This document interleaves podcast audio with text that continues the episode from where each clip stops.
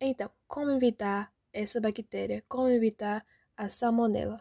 Eliminada dos alimentos quando os produtos são cozidos, fritos ou assados completamente.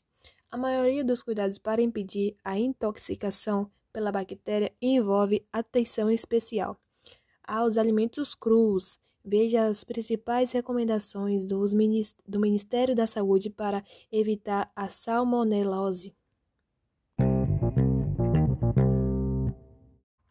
Então, quais são eles? Lave as mãos antes, durante e depois da manipulação ao consumo dos alimentos. Higienize os vegetais, deixando mergulhados em um litro de água com água sanitária.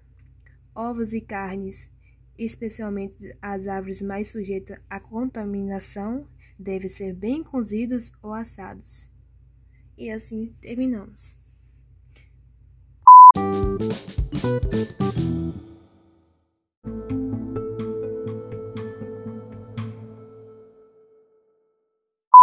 Gravar. Aí você vai falar o que você quer falar e tal. Aí você vai parar.